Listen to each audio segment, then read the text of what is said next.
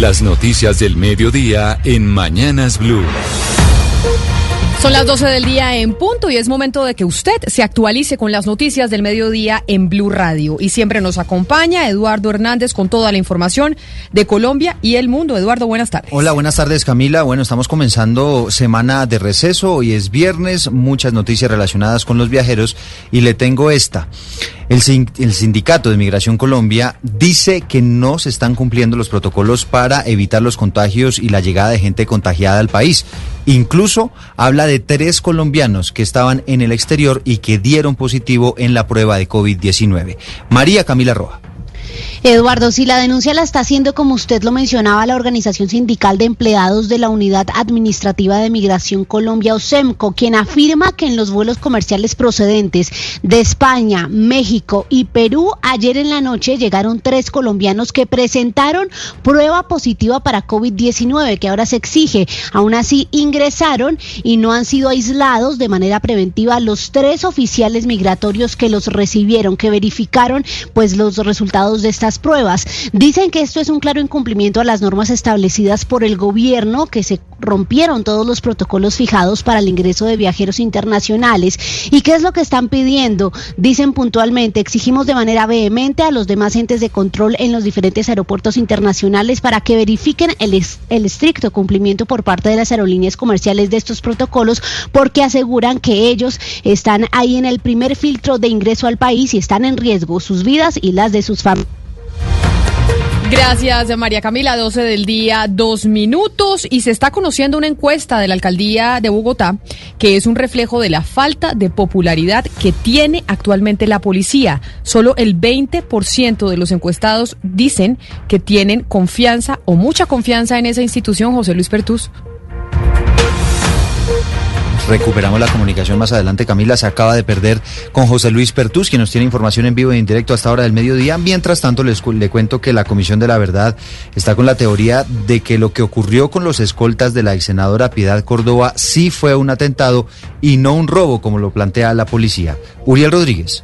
Pues la Comisión de la Verdad se pronunció respecto a la situación que sucedió el pasado martes en la noche con el equipo de escoltas de la ex senadora Piedad Córdoba cuando se movilizaban en una camioneta en la noche y fueron atacados. El presidente de la Comisión, Francisco de Rú, hizo un llamado para que las autoridades brinden todas las garantías de seguridad a esas personas que han manifestado su voluntad de contribuir con el esclarecimiento de la verdad. Todo esto después de que Piedad Córdoba manifestara la intención de llegar allí a la comisión a contar lo que sabe respecto al conflicto armado en Colombia. Dice la comisión que las puertas están abiertas para todas las voces que quieran ayudar a construir un relato colectivo que dignifique a las víctimas, sobre todo las voces de los responsables, de quienes se espera el reconocimiento de sus actos de cara al país.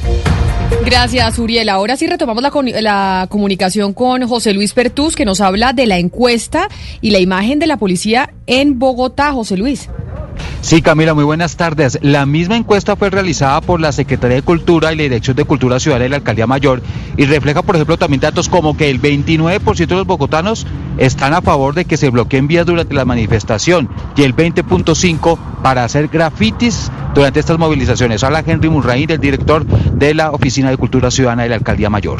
Es importante esto porque aun cuando la gente considera que el abuso de fuerza pública es una cosa de una minoría, la mayoría de los ciudadanos está insatisfecha con la gestión actual de la policía. Entonces, las cosas no son blanco y negro, la cosa es un tanto más compleja. Reflejan que el 40,1% de los encuestados está a favor del uso de gases lacrimógenos o aturdidoras. Eso sí, el 78,1% piensa que no todos los policías cometen abuso de autoridad.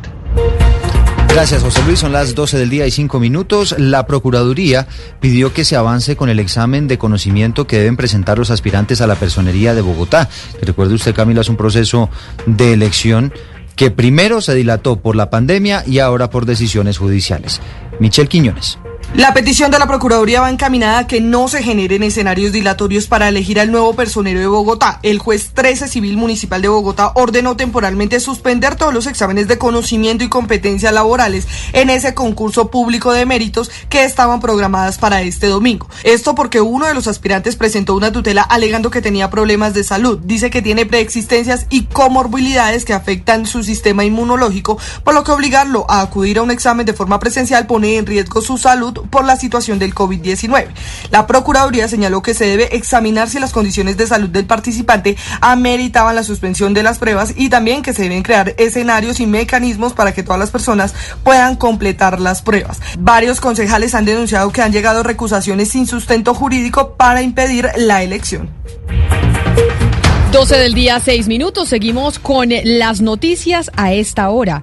Y crece la preocupación en el barrio Mirandela del noroccidente de la capital, aquí en Bogotá, por un video que ya se está haciendo viral en las redes sociales, en el que uno de los delincuentes en moto atracaron a dos personas que iban caminando.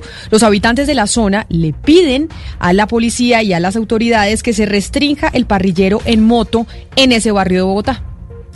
Eh, después de registrar este atraco por parte de motorizados en el sector de Tejares del Norte, eh, barrio Mirandela, pues eh, los habitantes de la comunidad y los representantes de la Junta de Acción Comunal están pidiendo a las autoridades que se restrinja el parrillero en esta zona. También están denunciando más hechos de inseguridad. ¿Cuál es su nombre y por qué pedir que haya restricción de, de parrillero? Mi nombre es Luz Ángela Agudelo. Solicitamos de carácter urgente la restricción del parrillero, ya que la mayoría de los robos y de los hurtos han sido por esa modalidad hay otro representante de la comunidad aquí que me dice que trabajan unidos con la, con la policía, pero ¿qué fue lo que pasó?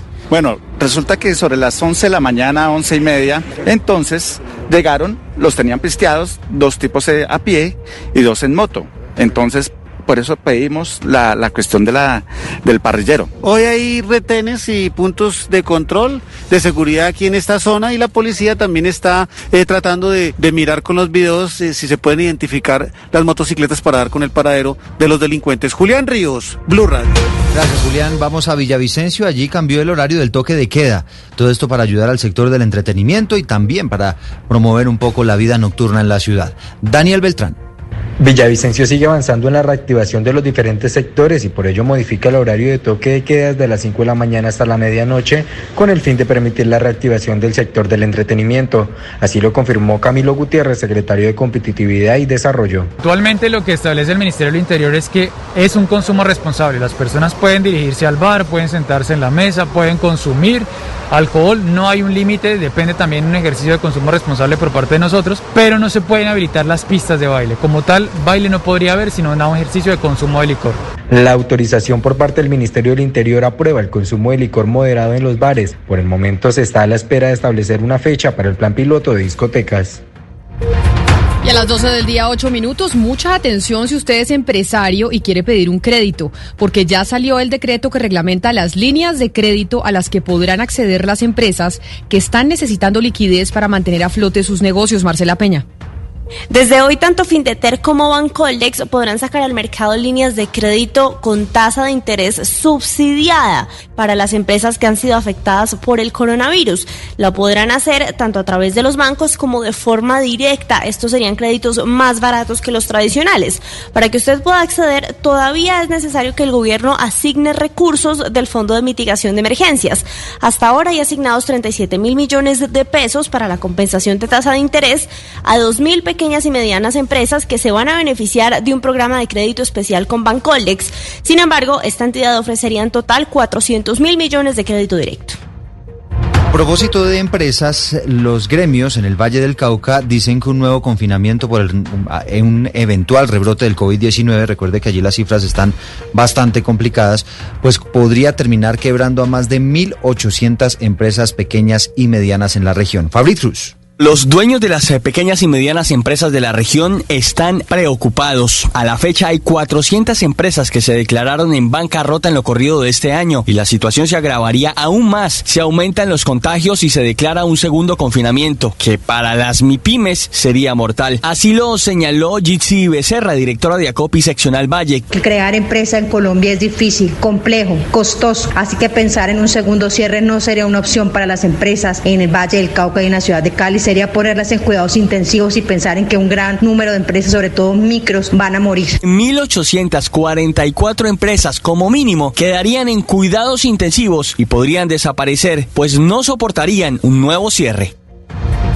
12 del día, 10 minutos. Eso es lo que dicen los empresarios a nivel nacional, que nuevos confinamientos no aguanta ninguna industria, pero por eso hay que ser muy cuidadosos, Eduardo, con el tapabocas, el distanciamiento social y la lavada de manos.